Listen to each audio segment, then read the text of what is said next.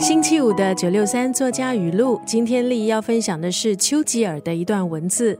丘吉尔他曾经率领英国赢得第二次世界大战，在 BBC 的一次民调，丘吉尔呢就被评选为有史以来最伟大的英国人之一。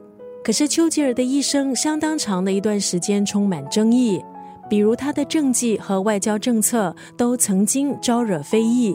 至于丘吉尔到底是英雄还是恶棍，历史自有评述。虽然在史上留名，但是丘吉尔小时候在学习方面遇到诸多障碍。首先是体弱多病，再来他有语言障碍，说话结结巴巴、大舌头，在校园曾经是被欺凌的对象。不过，或许也是因为这样的童年经历，让成年后的丘吉尔可以更坚强，也不屈服于强大的对手。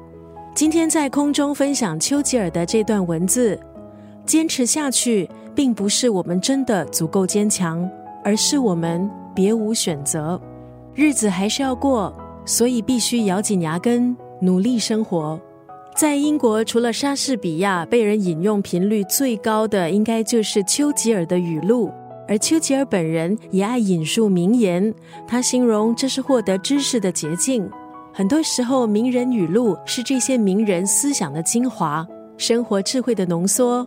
希望九六三作家语录也会是这样的一个窗口，让你可以聆听作家名人们他们的感悟，还有思想精华。今天在九六三作家语录，利益分享的是丘吉尔的这段文字：坚持下去，并不是我们真的足够坚强，而是我们别无选择。